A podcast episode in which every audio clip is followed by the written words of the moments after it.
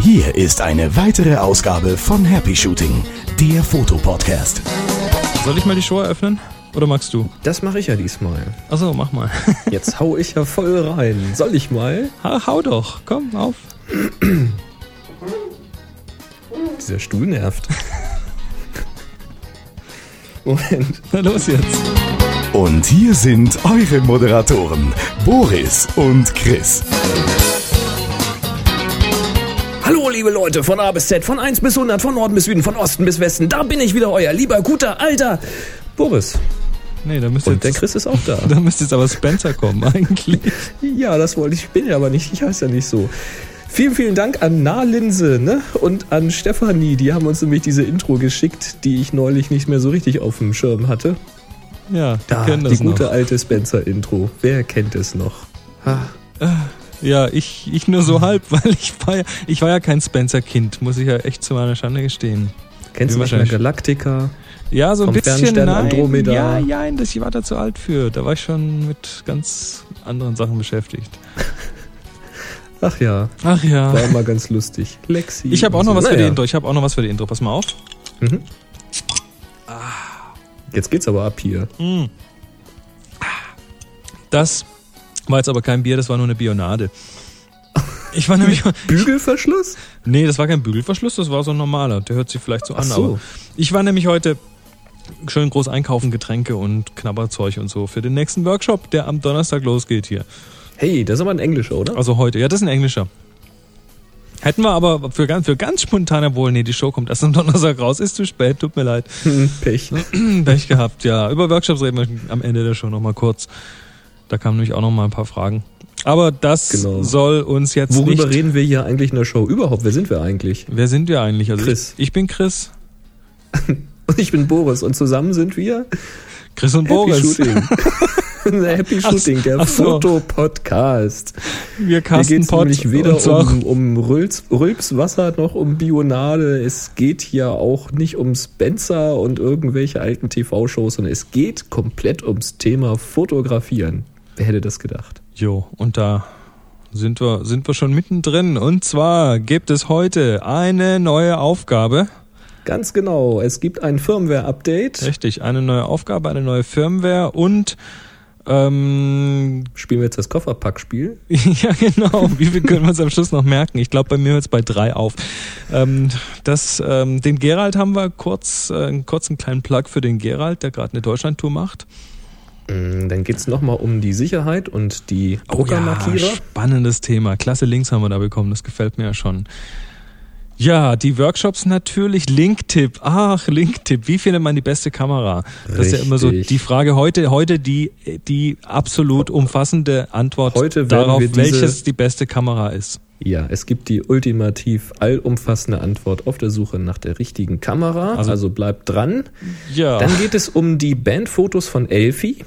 ja, da haben wir ja auch schon mal was drüber gehabt, über das Thema Ist ja eine richtig Bandfotografie. kleine Story geworden auch, ja. Ja, das finde ich auch ganz gut. Dann gibt's ähm, noch einen Linktipp und zwar ähm, zum Thema Fototipps. Ja, zum Thema Nachtfotografie. Mhm. Dann gucken wir uns mal an, wie Linsen hergestellt werden. Aber nicht die mit Nicht die zum Essen. nicht die Linse mit Spätzle. ähm, ja, dann gehen wir gleich bei dem, bleiben wir gleich bei dem Thema und reden auch noch ein bisschen oder zeigen euch noch was zum Thema, ähm, wie, wie sowas bei äh, zum Beispiel der Firma Canon passiert. Die, da gibt's nämlich auch einen richtig klasse Link dazu. Tja, und zum Thema Nachtfotografie, da steigen wir dann auch gleich mal ein. Mit Sternspuren. Jo, Chris, was sind denn Sternspuren? also Sternspuren sieht man manchmal auf Bildern sehr, sehr beeindruckend, sind im Prinzip, im Prinzip sind Sternspuren die Spuren, die Sterne hinterlassen, wenn man eine Langzeitaufnahme macht. Die Erde dreht sich ja so unter den Sternen weg. Das heißt, aus unserer Sicht bewegen sich die Sterne Mhm. und die bewegen sich erstaunlich schnell. Das ist wirklich erstaunlich. Also du kannst, du kannst, wenn du die Kamera auf ein Stativ stellst, an den dunklen Nachthimmel richtest und den Auslöser betätigst, so auf diesem Bulb-Mode einfach mal einen Knopf drücken und drauflassen, so mit dem, mit dem Drahtauslöser oder mit dem Fernauslöser, dann hast du nach ungefähr 20 Sekunden schon Spuren. Tja, Das soll man nicht für möglich halten, ist aber so. Jo. Gerade wenn man dich daran zoomt, dann sieht man da keine Punkte mehr, sondern ganz kleine Linien. Ja, und jetzt kann man sich natürlich äh, vorstellen, wie lange, äh, wie, wie solche Sternspuren aussehen, wenn man da jetzt mal eine Stunde oder zwei oder drei lang belichtet. Ähm, Mhm. Wer die nicht haben will, die Spuren, der braucht dann ein entsprechendes As Astrofotografie-Teil, das quasi das Stativ ähm, oder die Kamera nachführt. Also mitführt mit der Drehung. Das, Das gibt's, das kostet ganz interessant. Ja, das gibt's, das kostet auch üblicherweise teuer Geld. Wer mir da mal eine günstige Lösung hat, ähm, die auch halbwegs funktioniert und eine Stunde nachführen ermöglicht, das wird mich ja dann schon mal interessieren. Ähm, aber natürlich gibt's eben Leute, die wollen genau diesen Effekt mit den Sternspuren und wollen einfach richtig schöne lange Sternspuren haben, die übrigens dann auch, wenn man in die richtige Himmelsrichtung zeigt, äh, sich um einen Punkt drehen und da ungefähr steht der Polarstern. Genau, ganz ungefähr. Der macht auch einen kleinen Kreis, Mhm. aber das ist schon ungefähr die Ecke. Der ändert sich Und ja über die Jahrhunderte auch äh, immer so ein bisschen. Der wandert.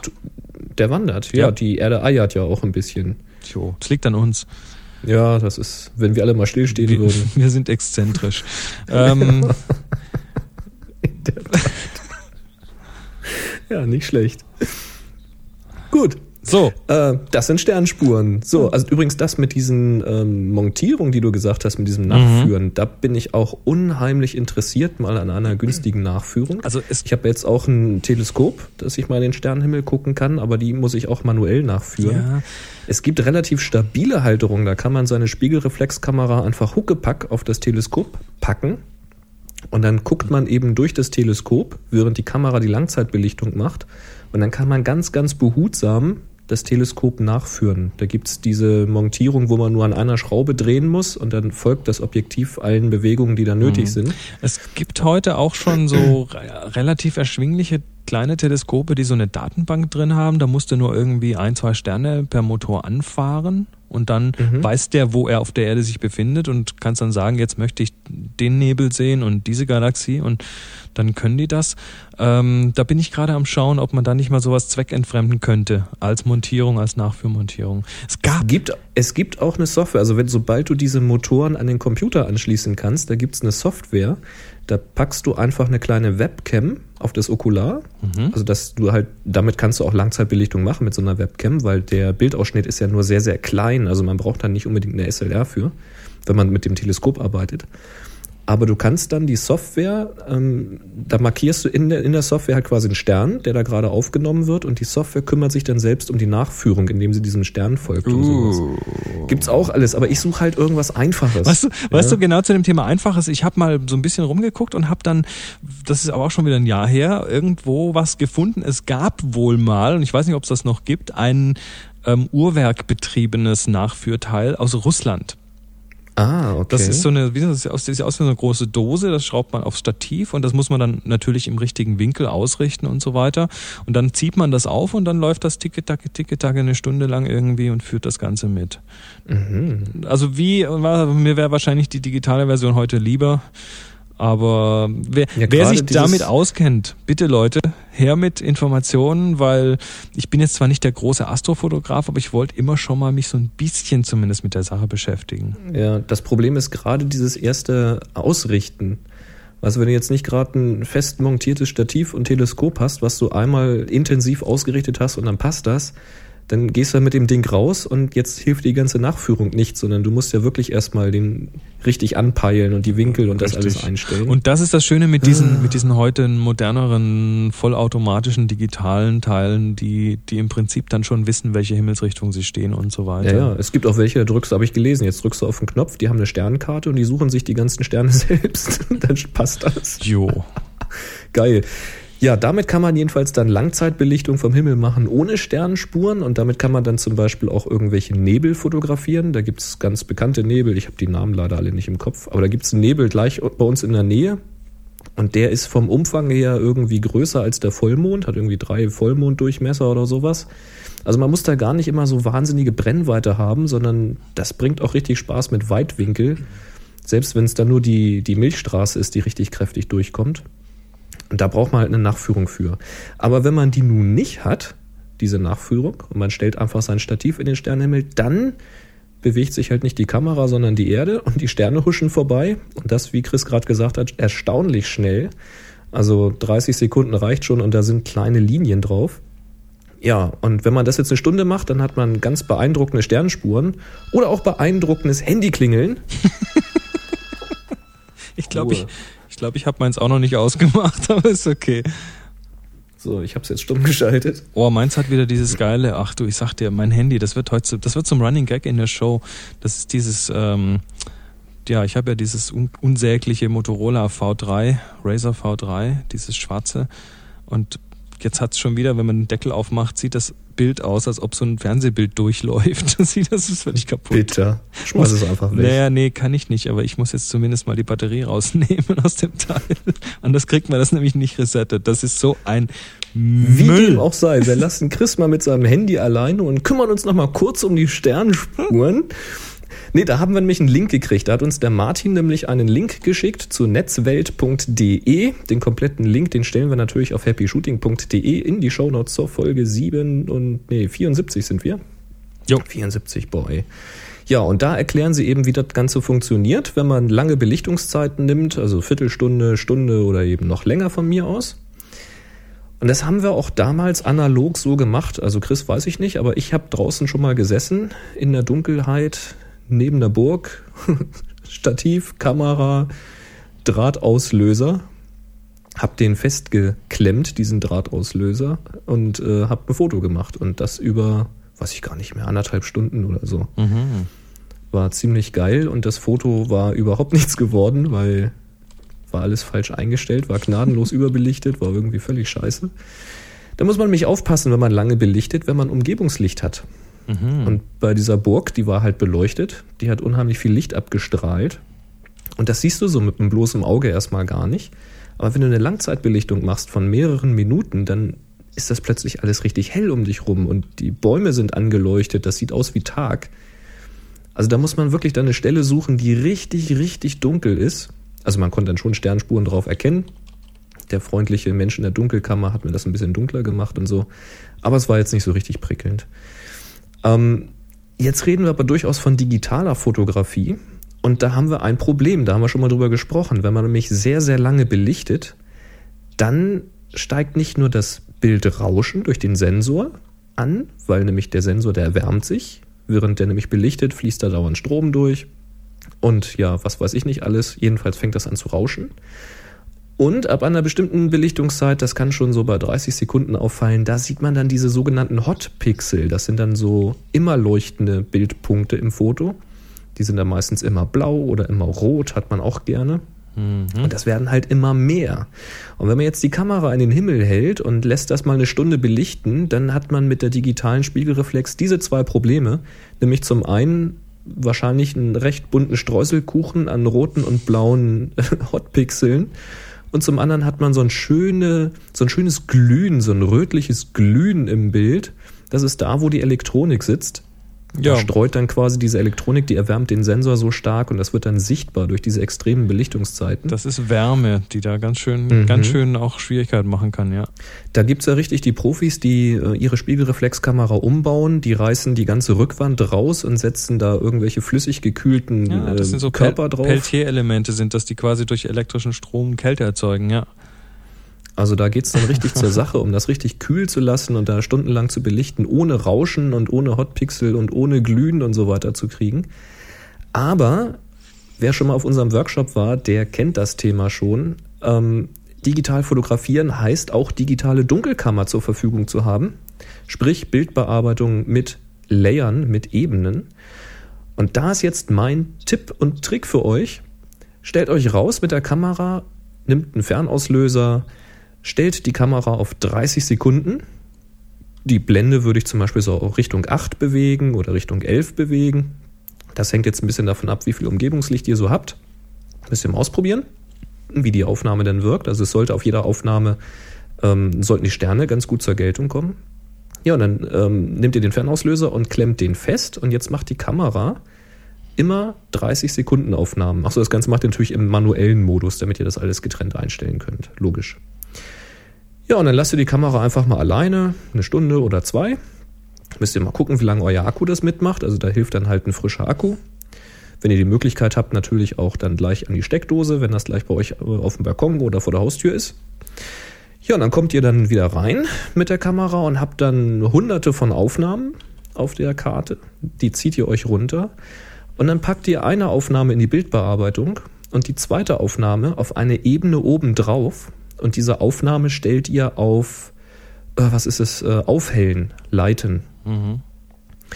Dann passiert nämlich das, dass von der oberen Ebene nur die Bildpunkte durchscheinen oder sichtbar werden, die heller sind als die, die auf der unteren Ebene sind. Und das sind halt die Sterne, die sich ein Stückchen weiter bewegt haben. Und dann nimmt ihr den, das dritte Foto und macht wieder genau dasselbe und das vierte und wieder genau dasselbe. Das könnt ihr so oft machen, wie euer Speicher reicht. Irgendwann fügt ihr dann diese ganzen Ebenen mal wieder zu einer Ebene zusammen und dann macht ihr mit den nächsten Bildern weiter. Stück für Stück, alles übereinander. Und dann seht ihr schon, wie sich langsam diese Sternenspuren bilden. Und damit habt ihr jetzt ganz geschickt mehrere Probleme umgangen. Zum einen müsst ihr jetzt keine Langzeitbelichtung machen, mehrere Stunden, sondern ihr habt immer nur kurze Bilder. Das heißt, ihr habt überhaupt Bilder. Denn wenn ihr nämlich die Kamera verriegelt und lasst das dann zwei Stunden draußen stehen in der Kälte und der Akku ist alle, dann habt ihr im Zweifel nämlich gar kein Bild, weil er nicht mehr zum Speichern kommt, weil der Akku leer ist. Dumm gelaufen. Ah, ihr habt dann also Bilder, weil die alle nur 30 Sekunden sind. Ihr habt weniger Bildrauschen, weil die Belichtungszeit deutlich kürzer ist. Und ihr habt dieses Sensorglühen nicht. Also das sind gleich ganz viele Vorteile auf einmal. Sehr, sehr schön. Jetzt bin ich mal gespannt, weil wir haben nämlich gerade so die Zeit, wenn es gerade nicht schneit, dann haben wir nämlich einen sehr, sehr schönen klaren Himmel hier. Äh, ja, mal gucken, wie viele Bilder uns da so erreichen auf Flickr, oder? Das wäre nicht Also ich würde mich freuen. So, nun schauen wir mal kurz ins Canon Kameramuseum. Jetzt äh, ist das aber keine Werbeveranstaltung für Canon, sondern ein ganz interessanter Link, der hat uns erreicht von Julian. Julian. Und zwar schreibt Julian, Moinsen Bokris. Auch eine Variante. Bokris, du musst ja Bofrost denken, das sind noch die, die einem die Tiefkühlerbsen nach Hause bringen. Ähm, ich, ich hoffe, dass ich diesen Link nicht aus Happy Shooting selbst habe. Auf canon.com gibt es eine tolle virtuelle Objektivfabrik, wo man in vielen Videos gezeigt bekommt, wie ein Objektiv entsteht. Dabei fangen die Videos bei Adam und Eva an, dem Sand und sonstigen Zutaten, aus denen das Glas entsteht und enden in einer 500 Millimeter Pressefotografenwuchtbrumme. also das ist, das ist wirklich interessant, da kann man mal reingucken. Ja, das ist ähm, auch nicht, glaube ich, wenn ich es richtig in Erinnerung habe, schon eine Zeit her, dann ist das nicht ein langes Video, sondern das sind mehrere Clips. Das heißt, wenn einen bestimmte Themen interessieren, kann man die auch schnell nochmal nachschlagen. Aha. Fand ich ganz gut gemacht. Aber der Julian ist ja auch ein Dichter. Ja. ein Pöt sozusagen. Ähm, der dichtet Denn nämlich, er schreibt. der schreibt nämlich, die Show ist klasse, weiter so. Des Donnerstags bin ich sehr froh, wenn Happy Shooting neu erscheint und kommt's mal nicht, dann wird geweint. Da, da, da, Vielen Dank, Julian, ganz lieb. ja, klasse. Also den Link zu dem Kameramuseum und eben genau dieser Plans-Fabrik, äh, die findet ihr auch auf happyshooting.de.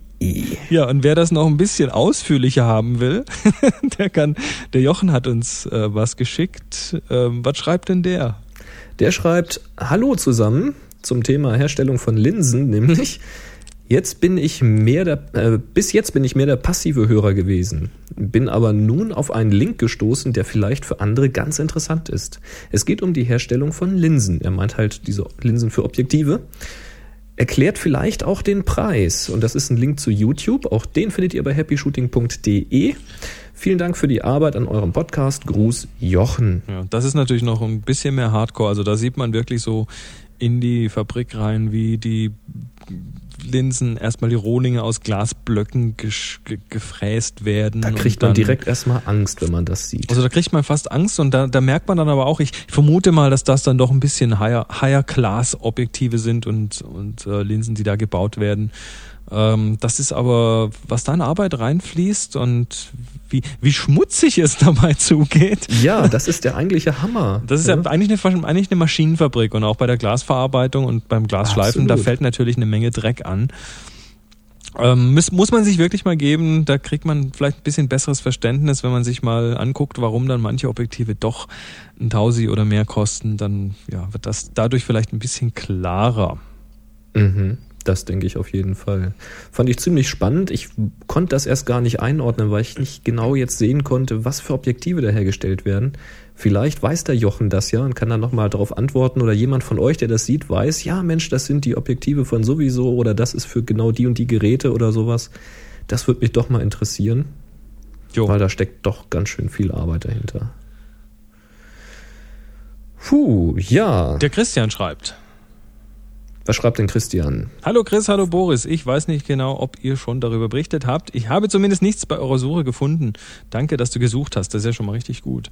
Ja. Ähm, aber ich wollte, weil das kann man auf dem Blog nämlich, happyshooting.de, da kann man in die Suchbox was eingeben und ähm, oft findet man dann auch schon eine passende Show dazu. Äh, was schreibt denn weiter? Aber ich wollte euch folgenden Link Tipp senden, www.dslrtipps.com. Auf dieser Seite gibt es einige Tipps rund um die Fotografie. Das Besondere dabei ist, dass diese Tipps meist in einem Video sehr gut erklärt und auch für Einsteiger verständlich die passenden Erklärungen direkt gezeigt werden. Also eigentlich werden wir dadurch arbeitslos. Verstehe ich das richtig? Mm, ich glaube. in vorher nach in vorher nachher Betrachtungen kann man dann auch sehr gut sehen, was die Änderungen der Einstellung bewirkt haben. Einziger Haken, die Seite ist auf Englisch. Also da, sind wir doch nicht arbeitslos. Nee, doch nicht, Gott sei Dank. Da aber sicherlich Puh. auch einige Hörer Englisch verstehen können, wollte ich die Seite nicht vorenthalten. Vielen Dank für euren Podcast. Er ist einfach spitze und ich freue mich schon immer auf die nächste Folge. Wir uns auch. Jo. Du hast dir das mal angeguckt. Ich habe mir das mal angeguckt, dslr-tipps mit einem p.com. Um, ähm, und da ging es um das Thema ähm, Nachtfotografie, also Fotos im Dunkeln draußen machen. Was, Nacktfotografie? Nee, äh, Nacht. Ach, Nacht. Nicht nackt, Nacht mit C-H-H. Ja, und da, mm, ich stimme nicht ganz mit dem überein, was der gute Mensch uns da erzählen möchte. Denn er meint zum Thema Nachtfotografie, die Blende solle man so weit aufmachen, wie nur irgendwie geht. Also so viel Licht reinlassen, wie nur möglich, weil ist ja dunkel draußen, wir brauchen ja viel Licht. Hm. Ich behaupte nun, dass das, ich sag's einfach, es ist Unsinn. Denn äh, zum einen möchte ich nachts genauso wie am Tage bestimmen, wie viel Schärfentiefe ich haben möchte. Und bei Nachtaufnahmen mit beeindruckenden Lichtern möchte ich eigentlich sogar eher eine hohe Schärfentiefe haben. Ich möchte also möglichst viele Lichter in meinem Bild scharf haben. Und ich möchte kleine Lichtpunkte vielleicht sogar gerne mit einem kleinen Strahlenkranz haben, mit so einem Sternenring. Und das erreiche ich eben, wenn ich die Blende zumache. Ne? Das heißt, ich muss die Blende erstmal mindestens auf, die, äh, auf 8 nehmen oder vielleicht sogar auf 11. Wenn ich halt richtig extrem gehen möchte, dann gehe ich auf äh, Blende 22 oder noch weiter zu, ja, um halt diese, diese, aber, diese Sterne zu kriegen. Da kriegst du aber dann wieder Unschärfen auch ein bisschen rein. Da kriege ich wieder Unschärfen rein wegen Beugung. Einfach mal auf unserem Blog suchen, da hatten wir auch ausführliche Abhandlungen zu, was das ist und wie das entsteht. Ähm, aber dann kriegst du halt diese wunderschönen Sterne und wie gesagt, man kann ja auch wieder ein bisschen scharf zeichnen in der digitalen Dunkelkammer. Sieht halt sehr schön aus. Aber es sieht eben auch schon bei Blende 8 oder 11 ganz gut aus. Hängt ein bisschen vom Objektiv ab, wie die Blende ähm, beschaffen ist. Wie viele Lamellen die hat. So viele Sterne, äh, nee, doppelt so viele, glaube ich, Sterne hat man dann. Ah, das hängt davon ab, ob es gerade oder ungerade Anzahl an Lamellen sind. Irgendwie sowas, ja. also ich äh, weiß das nicht mathematisch, aber es sieht sehr schön aus. Jo. Ähm, also da würde ich auf jeden Fall nicht mit ihm übereinstimmen, sondern ich würde sagen, wenn ihr draußen Bilder macht, wir hatten das auch auf dem Workshop, das war auch so ein Thema. Mit Blende 8 macht man eigentlich nie was verkehrt. Ja, also, also wenn die Sonne lacht, Blende Nacht, äh, 8, in der Nacht Blende 8. Nee, also das, das Ding ist natürlich auch, dass Objektive, das, das wissen wir mittlerweile auch alle, dass Objektive einen sogenannten Sweet Spot haben, dass die einfach nicht bei allen Blendenstufen gleich gut sind in ihrer mhm. Performance. Und das hat jetzt nichts mit Schärfentiefe zu tun, sondern die allgemeine Detailschärfe im Bild, die verändert sich, der Kontrast äh, im Bild verändert sich, äh, sogar mhm. eine Vignette verändert sich, ähm, je nachdem, ob man eine weit offene oder leicht geschlossene Blende hat. Das heißt, ähm, die, die Objektive, die bei weit offener Blende noch die gleiche Performance abliefern wie Objektive, die bei Blende 8 oder 11 gut sind, ähm, ja, die kosten dann auch entsprechend mehr. Das sind dann eben diese teuren Profi-Objektive. Also weit offen geht, wenn man ein richtig teures, gutes Objektiv hat, schon, aber ich sag mal, bei so einer, wenn man, wenn man jetzt mal so von einem Kit-Objektiv ausgehen, was irgendwie 70 Euro kostet, äh, ja, nee, da würde ich das, glaube ich, nicht tun. Mhm. Ja, aber trotzdem eine gute Website, aber da merkt man auch, äh, glaubt nicht alles, ähm, was ihr auf dem Web so findet. Auch uns übrigens nicht. Wir machen richtig. ja auch nicht alles richtig. aber ähm, wir machen es hier zumindest so interaktiv, dass ihr uns ruhig auch in Frage stellen dürft und uns korrigieren dürft. Jupp, so sieht's nämlich aus. Bei vielen Dingen ist es sowieso, ich meine, Fotos, das ist ja eher wenig technisch, jedenfalls in, in den seltensten Fällen rein technisch und in den meisten Fällen doch eher künstlerisch. Und wie das eben so ist, da gibt es kein richtig und kein falsch, sondern es gibt nur Dinge, die für die eine Sache besser funktionieren, Dinge, die für die andere Sache besser funktionieren. Und dann kommt irgendwann und denkt jemand dann doch ganz quer und mal in eine ganz andere Richtung, was ich immer ganz faszinierend finde, weil das ist gar nicht so einfach. Und macht etwas völlig Abwegiges und kommt zu brillanten Ergebnissen. Und das ist dann, also es gibt keine starren Regeln. Aber bei mir persönlich ist es so, wenn ich nachts draußen Fotos mache, dann nehme ich ein Stativ mit.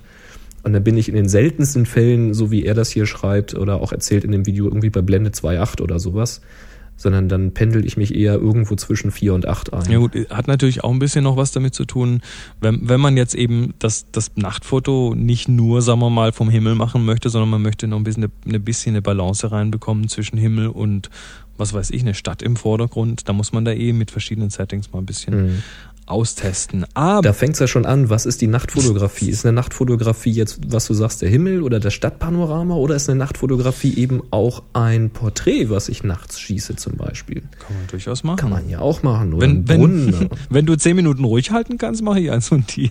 Du, ich kann dich ja aufblitzen im Vordergrund. Ah. Wir haben das übrigens ja mal gemacht, das wissen ja viele gar nicht. Ne? Wir haben das ja mal gemacht, wir haben uns ja mal nachts fotografiert und mit dem Handy ausgeleuchtet. ja, stimmt. Aber ich weiß gar nicht, ob ich die Bilder noch habe. Ich muss mal gucken. Ich habe die noch irgendwo, aber ich glaube, die waren dann doch nicht so gut. Dass ist nicht so prickelnd, nee. aber nee, für so einen schnellen Versuch war es nicht schlecht, weil so ein Handy tut's dann schon mal. Das macht ein schönes, bläuliches, äh, interessantes Licht. Ja. Und bei 30 Sekunden Belichtungszeit hat man ja genug Zeit. Genau, muss man auch ruhig sitzen. So, Elfi schreibt, ähm, Elfi schreibt zum Thema Bandfotos. Hallo Chris, hallo Boris in Klammer jetzt mal andersherum. Ich glaube, da müssen wir echt noch schauen, dass wir mal irgendwie so eine Universalanrede finden. Also Bokris war ja. ja schon mal nicht schlecht. Wir können auch mal eine Statistik führen. genau, wer will denn, wer will denn freiwillig eine Statistik führen? Also, was schreibt Elfi? Da war ich am Donnerstag aber sehr überrascht, als ich in eurem Blog gelesen habe, dass ihr das Thema Bandfotos im Podcast behandelt habt. Ui, das ist aber schon länger her. Tja, Elfi, so sind wir. Nachdem die Folge dann endlich in iTunes eingegangen war, konnte ich gar nicht glauben, dass ihr meine Mail vorgelesen habt. Das hat mich wirklich sehr gefreut. Sehr viel später als das Shooting wart ihr mit eurem Beitrag nicht. Während ihr die Sendung am Dienstag aufgezeichnet habt, hatte ich die Band erst zwei Tage zuvor abgelichtet. Ah, guck mal. Äh, die Halle erwies sich leider als nicht geeignet, weil sie mit allerhand Schrott so zugestellt ist, dass man sich kaum darin bewegen konnte. Eine Vorabbesichtigung wie geplant war leider nicht möglich. Deshalb mhm. haben wir draußen ein paar Bilder gemacht. Klar, da muss man dann improvisieren. Ja, zwangsläufig. Weitere Aufnahmen mit besonderer Berücksichtigung eurer Tipps werden ins Frühjahr verschoben. Hier schon mal eines der entstandenen Bilder, das dürft ihr gerne einstellen, wenn ihr wollt. Ich glaube, das machen wir mal in das die Shownotes. Genau. Ähm, schreibt dann dazu, bin nicht ganz zufrieden damit, die Beine sind in der rechten unteren Ecke, würden geschlossen besser aussehen. Gar nicht so einfach, alle Details während der Aufnahme zu erkennen. Oh ja. das stimmt. Aber das macht wohl den Unterschied zwischen guten und weniger guten Fotos aus. Hm, ja, also gut ist immer relativ. Ich schaue mir jetzt mal das Bild an. Was sehen wir ich denn da? Mal, wir sehen ja, fünf, fünf harte Jungs. Genau, erzähl mal, was, was man sieht. Und ich sag mal, als ich die E-Mail bekommen habe und ich hatte die Mail noch gar nicht gelesen, habe nur das Bild angeguckt. Da kann ich mal so meine ganz, ganz ersten Eindrücke schildern. Die müssen nicht mehr mit dem übereinstimmen, was ich jetzt darüber denke. Das war so das, was mir als allererstes in, in den Sinn gekommen ist. Aber schilder erstmal, was man sieht. Ja, man sieht fünf harte Jungs mit irgendwelchen, das sind so, sieht, sieht aus wie so Heavy Metal T-Shirts. Äh, vier davon langhaarig, einer davon, der ganz auf der rechten Seite sogar ein bisschen abseits der Gruppe steht, also scheint schon irgendwie so ein bisschen ähm, auch fühlt sich so an, ob er nicht mehr so ganz dazugehört, ähm, weil er eben so ein Stück weit abseits fast schon steht. Der hat dann auch die kurzen Haare, also grenzt sich da schon einer ab. Ähm, sehr harte Jungs mit, ähm, ja, komischerweise dann aber einen interessanten Weichzeichner-Effekt drauf. Mhm.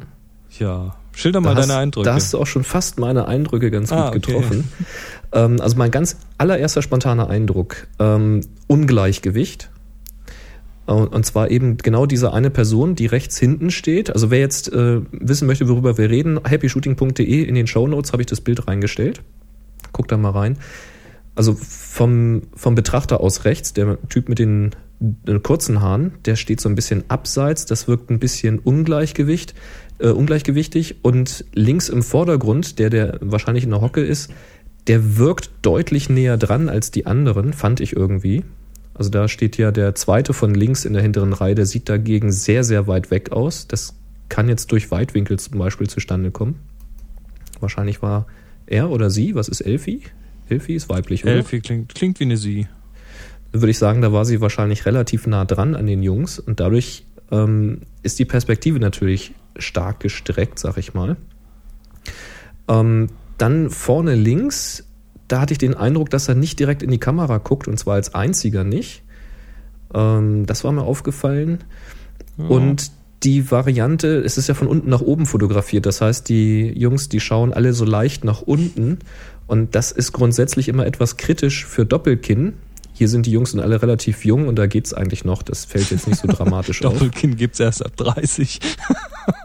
ja, es, es ist schon etwas grenzwertig. Der ganz links außen steht, da ist so schon der leichte Ansatz. Da würde ich wahrscheinlich eine Bildbearbeitung hergehen und den Schatten ein bisschen heller machen. Mhm.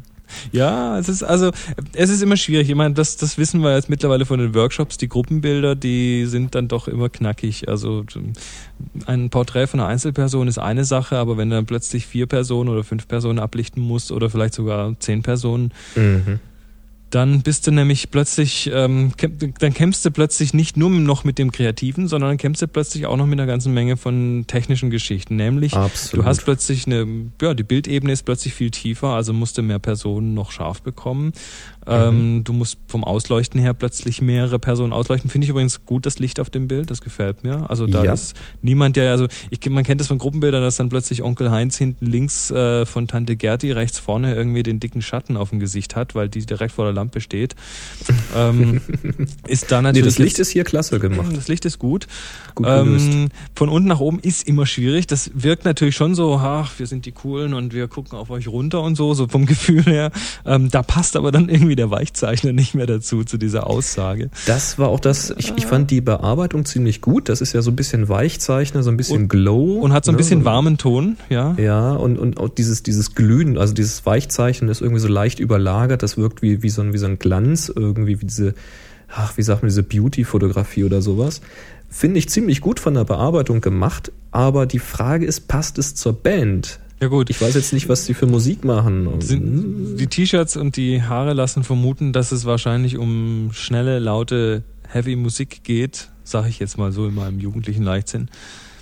Ähm, es sind, sind natürlich auch künstlerische Entscheidungen. Also die Band von unten zu fotografieren, äh, dass der eine vorne nicht in die Kamera schaut und so, das, ja, das sind so künstlerische Sachen, da muss man sagen, okay, das ist so ein Ding. Was man natürlich bei einer Gruppe auch immer tun muss, ist, man muss schon auch das Heft in der Hand haben als Fotograf. Man muss den Leuten schon klar sagen, was Sache ist.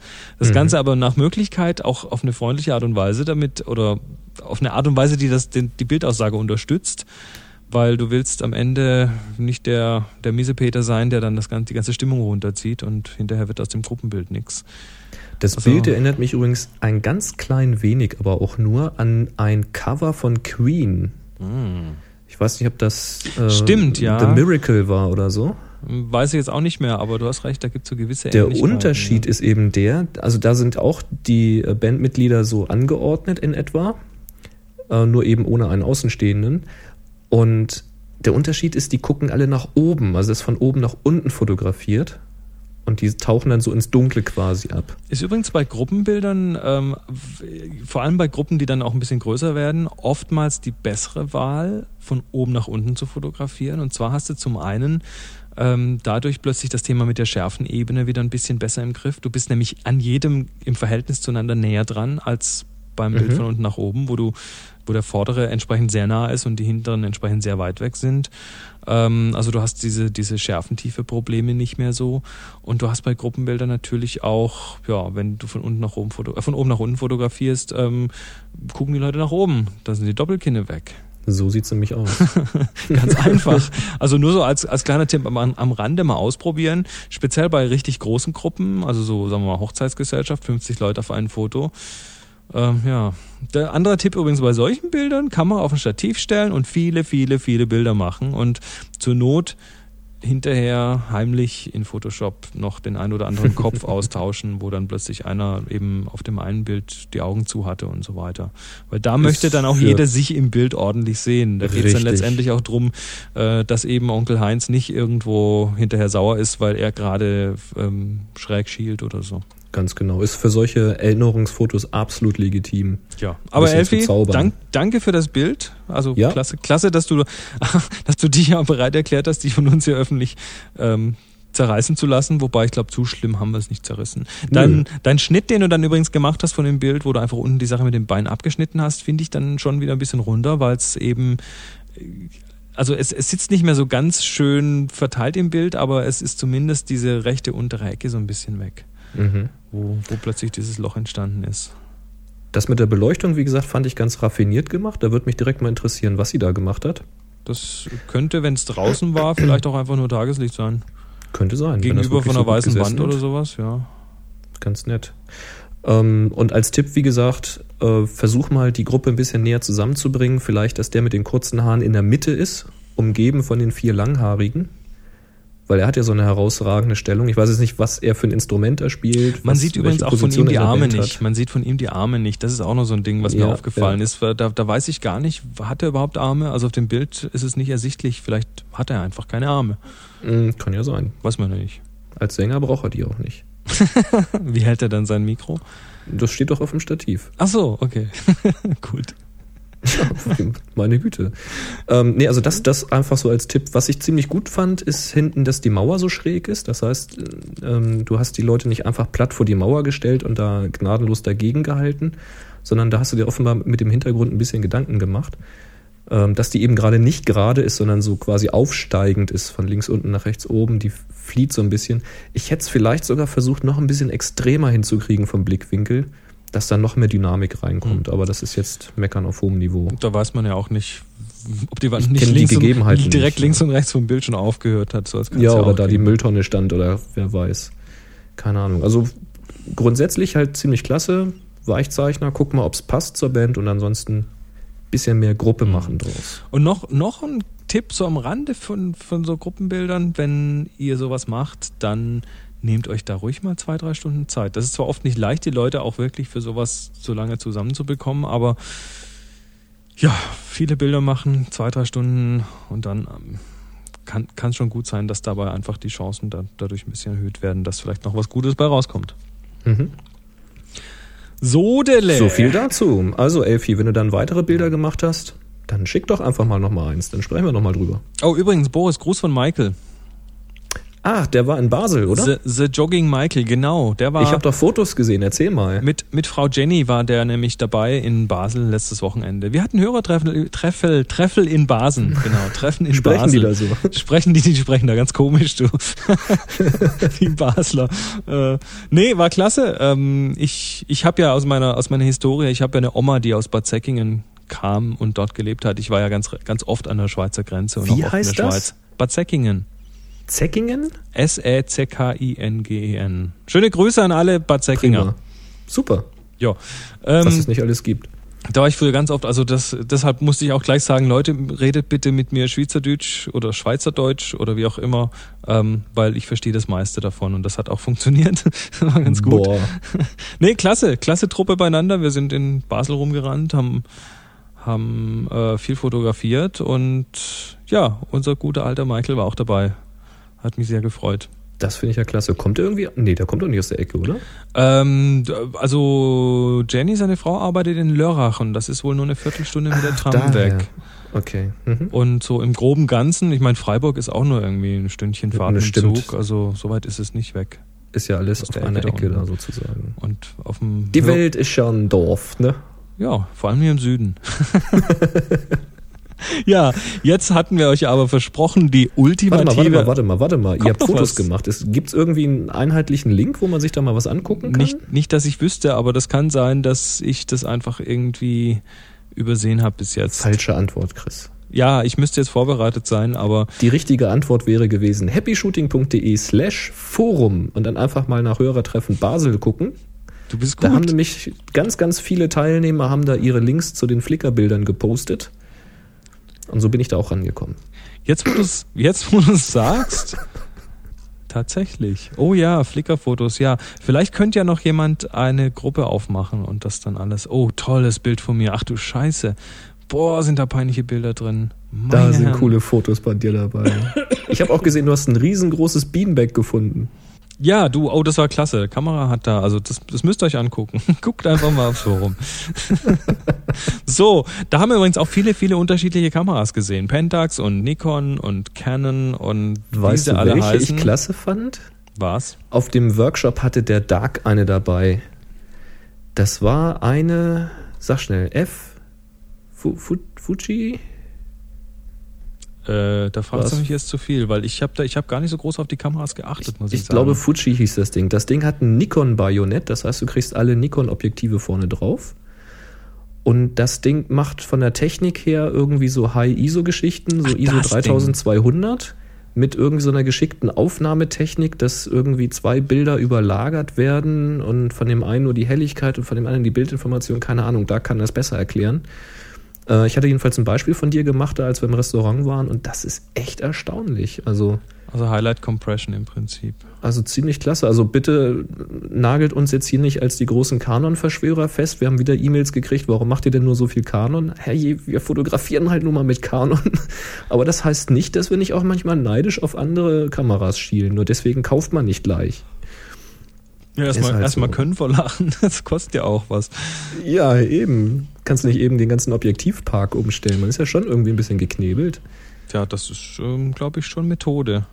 Aber das fand ich schon ziemlich pfiffig. Also das Ding schien ziemlich viele Dinge eben, wo man immer sagt, Mensch, warum macht da nicht mal ein Hersteller so ein bisschen das Gute von dem und das Gute von dem und das Gute von dem? Und das ging so schon so ein bisschen in diese Richtung. Hat mir ganz gut gefallen. Man hat da im Hintergrund auch immer gehört. Also wenn, wenn wir über irgendwas gesprochen haben und dann hat er dann eine Frage gestellt, wo kann ich oder womit macht man das und das? Und dann haben wir gesagt, okay, mit der und der Einstellung. Und dann hat er kurz gesucht, dann, ah ja, habe ich gefunden, habe ich auch, habe ich auch. Also gab irgendwie fast nichts, was die nicht konnte. Fand ich schon sehr beeindruckend. Nur Kaffee kochen konnte sie nicht. Aber jetzt ist natürlich Vielleicht findet er den Knopf auch noch, aber Pass mal auf, jetzt, jetzt haben wir ja das, das äh, endlich die, endlich, endlich die Antwort auf die Frage. Ja, die wir übrigens auch wieder bekommen haben. Ja, wir, wir kriegen ständig Mails. Du, ich krieg die auch persönlich und du auch. Und Ja. wel- welche, welche, welche Kamera soll ich mir kaufen? Ja, oder wa was sagt ihr denn zu den Nikon? Habe ich jetzt gerade ganz aktuell in eine E-Mail auch beantwortet, nicht böse sein. Ähm, ich habe dann nur geschrieben, ja, da kann ich nur dasselbe sagen, was wir immer sagen. Die beste Kamera ist die, die einem Spaß macht und die man mitnimmt und mit dem man gerne Fotos macht. Stimmt, das stimmt. ist die beste Kamera. Stimmt doch gar nicht. Jetzt haben wir doch hier endlich Ja, die Auflösung.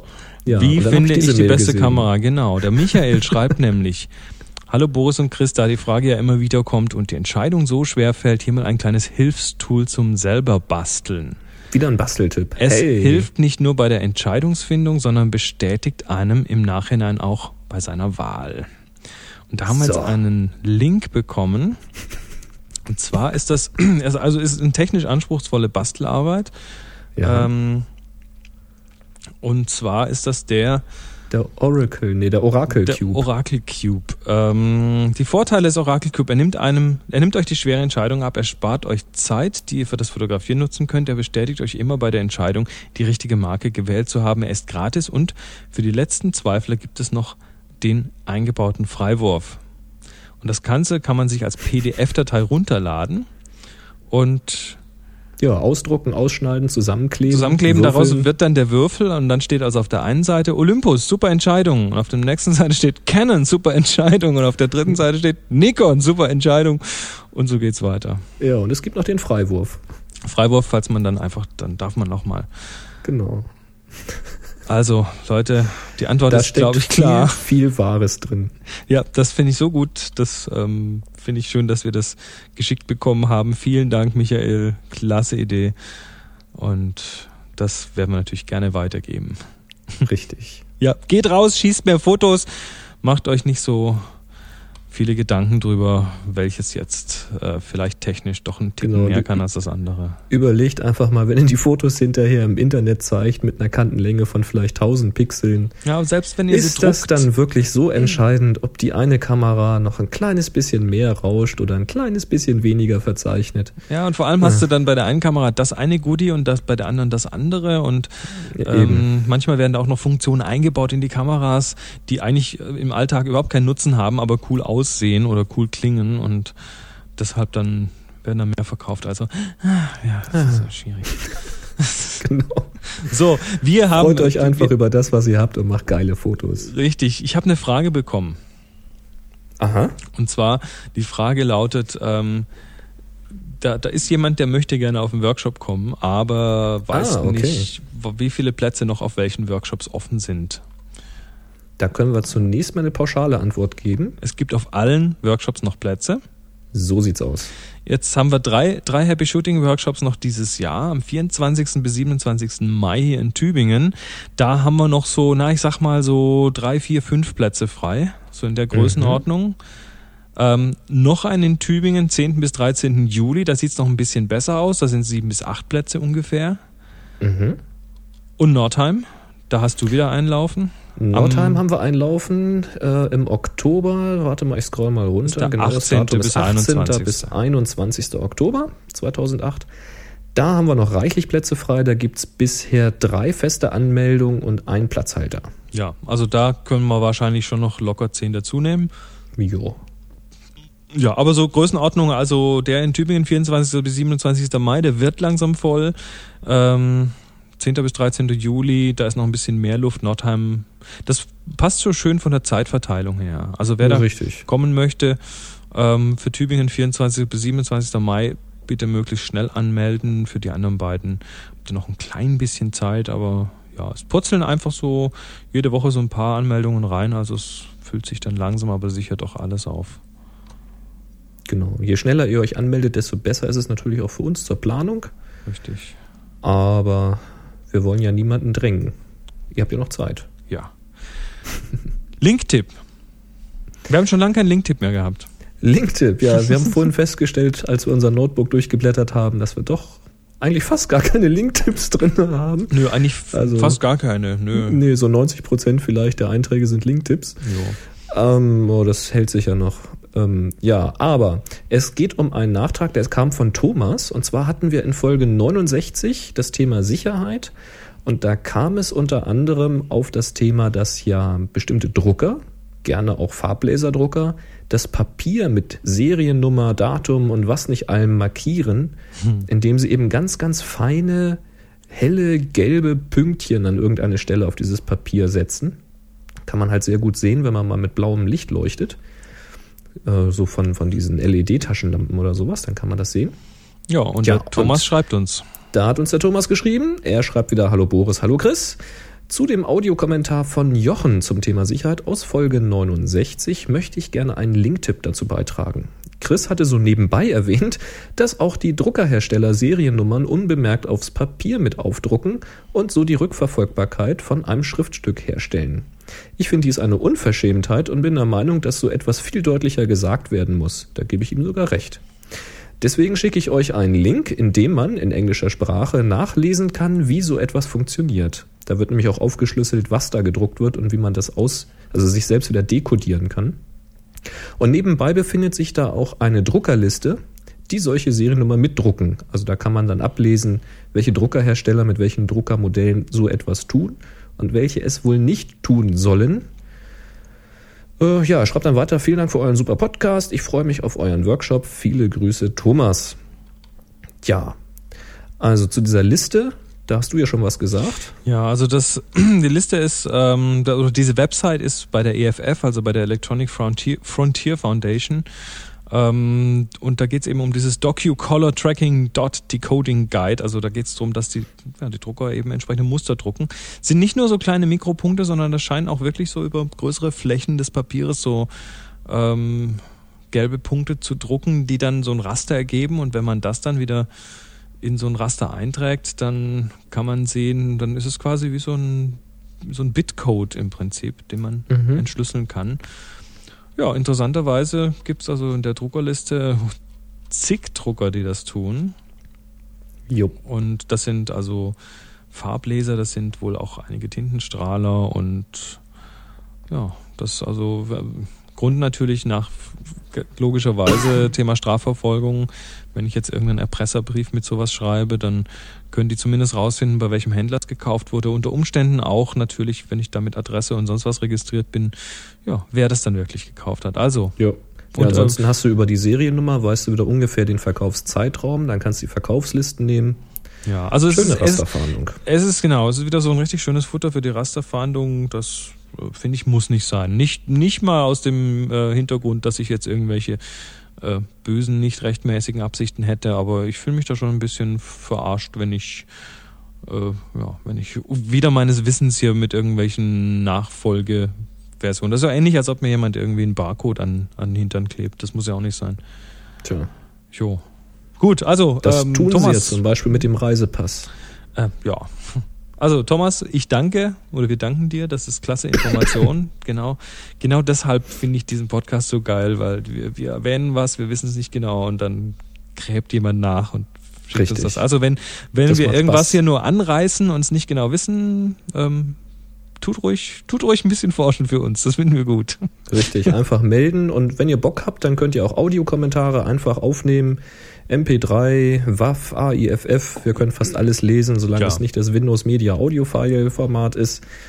Und einfach per Info, äh, per per E-Mail an info at happyshooting.de schicken. Stichwort Audiokommentar, kurz Ja. erklären, was ihr erzählt und dann.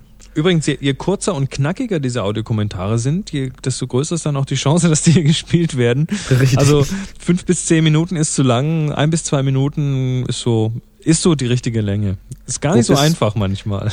Bisher haben wir, glaube ich, noch keine nicht gespielt. Wir haben noch einige auf Halde, die wir noch nicht gespielt haben, aber die definitiv noch kommen werden. Aber so, ich sag mal, vier Minuten ist schon grenzwertig. Also Da muss es schon richtig gut sein, ja. richtig. Wenn es viel zu sagen gibt, ist natürlich klar. Ja, wie dem auch sei. Sehr spannend. Danke, Thomas. Du hast News von Gerald. Genau, der Gerald, der ist mit Apple verbandelt. Genau, erklär doch, erklär doch mal, wer der Gerald ist. Der Gerald. Der Gerald hatte mich mal eingeladen auf eine Cebit, wie nennt sich das immer, die Partys hinterher? Die Aftershow-Party, hätte ich beinahe gesagt. Ähm, zum äh, viele interessante Leute kennenlernen und Gerald, der macht Schulungen unter anderem für Apple und kennt sich daher zum Beispiel mit Aperture sehr gut aus. Mit dieser Apple-Software, die ja starke Konkurrenz zu Adobe Lightroom ist. Und das passt natürlich sehr gut, weil der Chris benutzt Lightroom, ich benutze Lightroom und mh, wir können nicht viel sagen zu Aperture, weil wir haben es nicht im Einsatz. Aber der Gerald, der kann eine ganze Menge dazu sagen. Und das hat er in der Vergangenheit ja auch schon mal getan. Und jetzt ist der Gerald auf Tour. Und zwar mit, wie heißen sie, PCP? Fotokompetenzpartner. Ja, genau. Und der macht jetzt quasi eine große Tour durch Deutschland im April. Und da haben wir einen Link für euch, nämlich www.pcp-online.eu. Findet ihr auch in den Shownotes, happyshooting.de. Ja, und was machen die da? Es gibt äh, verschiedene Termine und da gibt es dann Fachvorträge von Canon, von äh, Apple, von Adobe, Nikon, Hasselblad, Novoflex und noch vielen anderen mehr. Die erzählen da äh, Dinge, äh, zum Beispiel äh, Bogen erzählt was über Gizzo-Neuheiten. Da wird es wahrscheinlich um neue Stative gehen oder sowas, könnte ich mir vorstellen, oder neue Köpfe, keine Ahnung. Äh, Quato erzählt was über Softproof, Monitor-Zertifizierung. Dann natürlich Apple, das wird dann der Gerald, denke ich mal, machen, über Aperture 2.0, Fotos verwalten, bearbeiten, veröffentlichen. Das heißt, da gibt es mal so einen richtigen Crashkurs.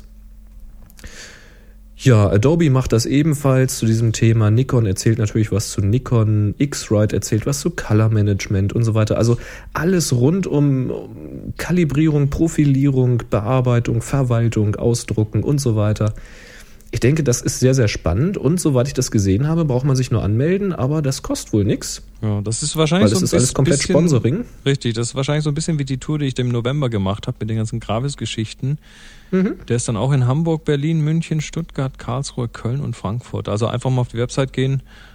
Ich Ähm, gucke gerade, wo hier die Klingt wo hier interessant. die wo die Termine stehen. Hast du die Termine gesehen? Ja, ja, die sind auf der Website. Also 2. April Hamburg, 4. April Berlin, 8. April München. Ach, das 10. war das die Seite vor. Ach ja, ich habe sie. Und so weiter. Also schaut euch einfach mal auf der Website um. Ähm, Mhm. ist, ist natürlich wahrscheinlich auch ein Stück weit eine Werbeveranstaltung, ganz klar, bei den ganzen Sponsoren. Aber ähm, ich könnte mir vorstellen, dass man trotzdem so ein paar ganz gute Insider-Informationen mitbekommt. Deshalb Mhm. könnte sich das durchaus lohnen. Jetzt sehe ich gerade, das ist dann wahrscheinlich, die, die Aperture-Vorführung wird dann wahrscheinlich nicht der Gerald machen, weil der hat mir heute geschrieben, dass er am Freitag, den 4. April in Hannover sein will. Mhm. Wenn ich das jetzt richtig gelesen habe, lass mich gerade mal nach. Ist jetzt alles live. Äh, Aperture in Hannover. Hallo Boris, ich halte am 4. und 5. April, Freitag, Samstag jeweils zwei Aperture, zwei Workshops bei F&K ab und so weiter. Ähm, ja, kostet nichts, Benzingeld. Da werde ich doch mal schauen, ob ich da mal vorbeigucken kann. Das heißt, der wird dann wohl nicht in Berlin sein, weil dieses äh, PCP ist in Berlin. Gut, macht aber auch nichts. Wird trotzdem interessant. aber ich werde es nicht nach Berlin schaffen, also ich werde dann, wenn, in Hannover sein. Wollen wir mal schauen. Ja, kann man ja mit einem kleinen Hörertreffen verbinden. Genau, gucken wir mal. Mal gucken, wer noch kommt. Super. Haben wir davor noch mal eine Sendung? Dass wir da vielleicht noch mal Bescheid geben können. Ansonsten, ansonsten pack's 4. ins Blog. April wahrscheinlich nicht, genau. Ansonsten pack's ins Blog auf happyshooting.de. Genau. Ich muss auch gucken, nicht, dass mir noch ein Termin dazwischen kommt. Ich hoffe mal nicht. Weil am 4. habe ich nämlich ein Grad gekriegt. Hm, Sowas. so ist das. Es gibt Neues von, ja, wir, wir sind leider schon wieder beim Thema Canon, aber ähm, die News muss einfach noch kurz raus. Es gibt eine neue, Sonst wird's zu alt. richtig, es gibt eine neue Firmware für die Canon EOS 5D und für die 30D. Ähm, bei der 5D, ja, was passiert denn bei der 5D? Was ändert die denn? Ach ja, genau, bei, die macht. bei der 5D kannst du jetzt große Speicherkarten benutzen. Wir hatten ja mal davor gewarnt, große Speicherkarten zu formatieren in der 5D. Ich glaube, das fing schon bei 8 GB an, wenn man sie in der 5D formatiert hatte, dass dann irgendwie nur die Hälfte zur Verfügung stand, weil einfach dann nur eine kleine Partition erzeugt wurde. Und jetzt mit der neuen Firmware habe ich schon im Forum, also nicht in unserem, aber im, im D-Forum, glaube ich, gelesen, dass es User gibt, die haben schon 16 GB Karten damit erfolgreich formatieren können. Also das haben sie jetzt endlich gelöst, das Problem. Außerdem werden jetzt mehrere Objektive unterstützt. Was heißt unterstützt? Da wird einfach die ähm, korrekte Objektivkennung in die EXIF-Daten geschrieben. Nicht einfach nur die Brennweite, sondern die komplette Objektivbezeichnung. Äh, ja, bisschen Pflege halt. Ja, und dann gibt's noch diese ähm, sogenannte automatische Aberration Correction Function in, in DPP. Das ist so eine Canon-Software, die im Prinzip so, so ein paar kleine Objektiv ähm, ja, Unschönheiten im Punkto Aberrationen wegkorrigieren kann, automatisch, je nachdem, was für ein Objektiv drauf steht. Ähm, wird da auch jetzt noch ein bisschen besser unterstützt. Mhm. Und für die 30D, die ja auch einige haben, ähm, gibt es jetzt auch eine ganze Menge neue Objektive, die hinzugefügt wurden. Und genau das gleiche DPP-Objektive werden jetzt ein bisschen besser unterstützt. Na prima. So, dann haben wir noch. Was heißt das? Wenn jetzt die 5D noch ein Firmware-Update kriegt, es wird wahrscheinlich dann doch nicht irgendwie so schnell eine neue geben, oder? Och, das weiß ich nicht. Da bin ich mir jetzt, ja, nee, würde ich jetzt mal nicht sagen. Also die, die be- berüchtigte... Doch, das sagst du jetzt mal gefälligst, weil ich habe vor, das Ding zu kaufen. Moment, du kennst den Leo Laporte-Effekt, oder? Ja, selbstverständlich. Wenn, wenn der sich ein neues Produkt von Apple kauft, dann wird garantiert ein bis zwei Tage später der Nachfolger dieses Produktes angekündigt. Das hat er, glaube ich, schon dreimal gemacht. ja, ich glaube auch. Ähm, ich habe das ja auch mit dem, mit dem äh, iPod Shuffle gemacht. Den habe ich ja irgendwie zwei Tage vor der Preissenkung gekauft. Ich depp. Super. Ähm, also das wollen wir jetzt, ich weiß nicht, also ich, ich sag jetzt mal, wenn du dir die kaufst, die 5D, dann kommt garantiert eine Woche später die 7D raus. Bin mir sicher. Wahrscheinlich. Aber bis die bezahlbar wird, ach komm. Du, mal schauen. Also ich habe keine Insider-Informationen leider. Vielleicht arbeitet ja irgendjemand bei Canon, wahrscheinlich, also ich bin mir fast sicher, dass irgendwelche Canon-Mitarbeiter hier zuhören und vielleicht Wir können können das übrigens auch schweigen. Genau. Also nicht alles, was ihr uns schreibt, schreibt einfach dazu nicht für die Show und dann bleibt das auch unter uns, versprochen. Scherz. anonyme Infos, ihr dürft auch gerne, ja, ich weiß nicht. Da wird keiner was erzählen. Er ist ja sofort gekündigt, wenn das rauskommt. Ja, bei Canon, ich meine, bei Apple ist das, ist das ja so, dass dann zum Teil beabsichtigt Fehlinformationen gestreut werden, dass man rauskriegt, welch, bei welchem Ja. Mitarbeiter das Leck war. Richtig. Äh, die sogenannten Canary Traps, aber das, ähm, macht, glaube ich, nur Apple. das traue ich niemandem anderen zu. Ah, wir haben noch ein Ding am Schluss und dann ist auch schon wieder gut für heute. Richtig, die Aufgaben nämlich. Blitzgescheit haben wir ja verlängert bis heute, wo ihr das hier hört, also bis 27.03., wenn alles geklappt hat. Ja, und deswegen haben wir jetzt eine neue Aufgabe für euch Die hast du dir ausgedacht? und die nenne ich einfach mal wild. Schön. Klingt Kann ja wild. wi- Ja? Klingt ja wild. Ich habe wild gegessen am Wochenende. Oh, sehr lecker. Also Was nicht, nicht wild ge also, also nicht wild gegessen, sondern Mit wild. Ge verstehst schon. Oh, ohne Besteck halt. Nein, nee, eben nicht. Nee, was hast du denn? Wildschwein oder Reh? Oder Ach nee, halt war ja gar nicht wild. Scheiße. Es ist, ich habe ich hab gerade. Oder war es Hühnchen? War Nein, halt es war Lamm. Huhn. Es war Lamm. Das war kein Wildlamm. Das war ein Ah, das war zahmes bestimmt so Lamm. ein brutales Wildlamm mit Fangzähnen und so. Genau. Sowas. Nee, stimmt, fiel mir gerade ein, aber das ist immer so. Ich, ich, ich weiß nicht warum, aber irgendwie so rein, so unterbewusst zähle ich Lamm zum Wild. Wahrscheinlich, weil ich so selten esse. Hm. Hm, War auf jeden Fall super, super lecker. So Osteressen, so mit Familie und so weiter. tja. Lamm ist leider auch sehr lecker, muss ich auch gestehen. Tja, wir sind, Hm. wir, wir bekennen uns zum Fleischkonsum. Ja, da stehe ich drauf. Also, neue Aufgabe Wild. Ähm, ihr habt jetzt gerade schon einen schönen Input bekommen, was man vielleicht daraus machen könnte. Ich bin mal gespannt, wie viele Leute mit ähm, verschmiertem Gesicht und zerstochenen, was weiß, na, keine Ahnung. Vorsicht mit den Messern, Leute, beim Fotografieren. Nur so Ja, als Tipp. Aber es muss nichts mit Essen zu tun Nein, haben. muss das es nicht. So. Muss es überhaupt nicht. Wild kann alles sein. Richtig. Also, dann macht ein Foto, stellt das in die Happy Shooting Gruppe und gebt dem den Tag HS-Wild. Und W-I-L-D. damit würde ich mal sagen, ja, so ungefähr eine, eine knappe Stunde haben wir doch geschafft. Ja, ist doch gut. Ja, passt doch. Gutes Timing wieder. Also, dann in diesem Sinne, macht's gut. Besucht uns auch auf unseren Podcast, zum Beispiel den Boris auf nsonic.de, N-S-O-N-I-C. Oder den Oder- Chris auf tipsfromthetopfloor.com. Genau, zum Englisch lernen und das Ganze mit Fotografie Tips verbinden. From the top, Das ist genau, singen from mal. the top Hast du- floor. Tips from the top. Du brauchst auch mal so ein, so hey, ein, so from ein the top floor. Intro-Jingle für Nsonic. Da müssen comes wir mal dran arbeiten. Hey, he got them tips. Hey, tips from the top. Hey, from the top floor. Das machst du richtig gut. Ich nehme dir mal was auf. Du bist, du bist, ja, du bist ja heute ganz wild. Also, in, Ja. die, in diesem Sinne, ähm, schaut auch mal auf happyshooting.de vorbei im Forum oder Oder im einfach Chat. Workshops und äh, Shop und was auch immer. Genau, ihr findet schon was. Und jetzt macht's gut. Bis zum nächsten Mal. Korrekt. Tschüss. Moment, Moment. Drei, Zwei, zwei, eins. eins. Happy, Shooting. Shooting. No matter where you go. Du bist beim falschen Podcast. Achso. Den müssen wir auch mit reinnehmen, sonst wird er zu alt. Dann riecht er komisch.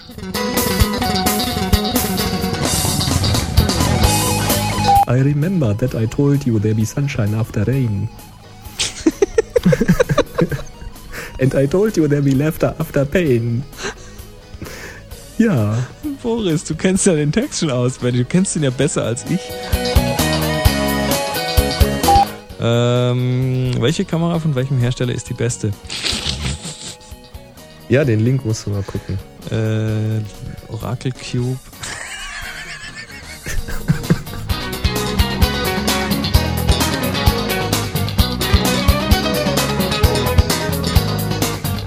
Linktipp, Linktipp, Linktipp, Linktipp, Linktipp haben wir viel. Feedback, Linktipp, Linktipp, Technik, Linktipp, Linktipp. Habe ich schon gesagt, dass wir Linktipps haben? Noch ein Linktipp. Linktipp, Das ist mir ganz neu. Seit wann schicken uns die Leute den Link? Ja, ich habe gerade Rülpswasser getrunken. Das war nicht gut. Dann rülps jetzt mal. ja, das so ist das. Vorm Podcast nochmal abrülpsen. Das ist, Ja, das ist. Ah, ist das bitter. Nee. Was, Und was erzähle ich den Leuten immer? Normales Wasser trinken. Also.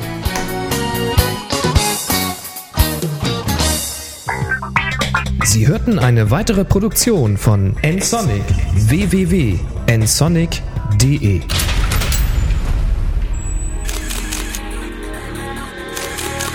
Check out this show and more great photography podcasts at photocastnetwork.com.